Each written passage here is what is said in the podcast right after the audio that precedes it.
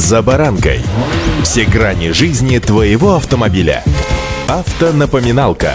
Комментарии экспертов. Советы по обслуживанию автомобилей в программе «За баранкой». Кажется, что вопросов о том, как пользоваться поворотниками, возникать просто не может, ведь это базовое действие, выполняемое каждым водителем десятки раз в день и отработанное просто до автоматизма. Однако, если выехать на дорогу, то в некоторые дни может сложиться впечатление, что треть водителей вообще не используют повороты, а еще треть делают это неправильно. Давайте сегодня разберемся, как же правильно пользоваться поворотниками, а заодно и выясним, почему верить даже правильно включенному поворотнику не всегда стоит. Сегодня совместно с автоэкспертами Колеса.ру с вами Забаранка Александр Карпов. Здравствуйте. Автонапоминалка. В теории все просто. Хочешь повернуть, включай указатель поворота и поворачивай. Я сейчас не трогаю все нюансы, которые необходимо соблюсти, чтобы начать поворот. Говорю лишь о главном. Об указателе поворота, который информирует других участников дорожного движения о ваших намерениях, причем заблаговременно, до начала выполнения маневра. Нужно при этом понимать, что поворотник не должен вводить в заблуждение других участников движения, а вы при выполнении маневра даже с включенным поворотником не должны создавать опасности и помехи для других участников движения. К тому же включение поворотника не дает водителю никаких преимуществ преимуществ в движении и не освобождает его от принятия мер предосторожности. Поворотник должен выключаться немедленно после завершения маневра. В случае отсутствия или неисправности поворотников водитель обязан подавать сигналы руками. Автонапоминалка.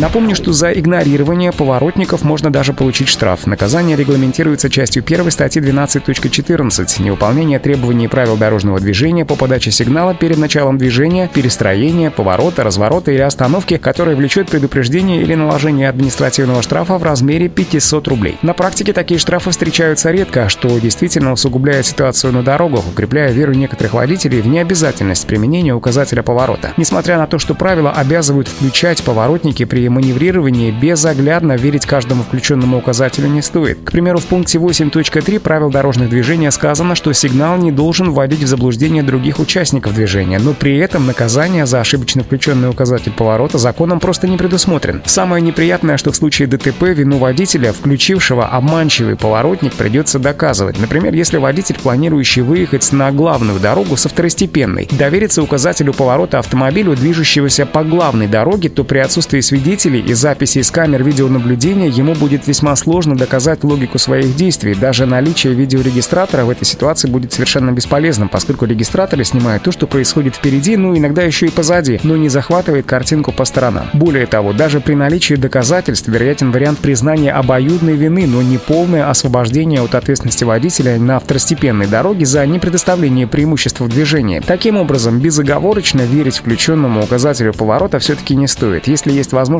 учесть намерение другого водителя и выполнить маневр безопасно, ею обязательно нужно воспользоваться. Но если скорость другой машины, плотность движения и другие дорожные условия допускают вероятность пересечения траекторий вашего автомобиля и движущегося сбоку, лучше убедиться в том, что водитель действительно начинает выполнять указанный им маневр и только после этого начинает свое движение. Удачи! За баранкой.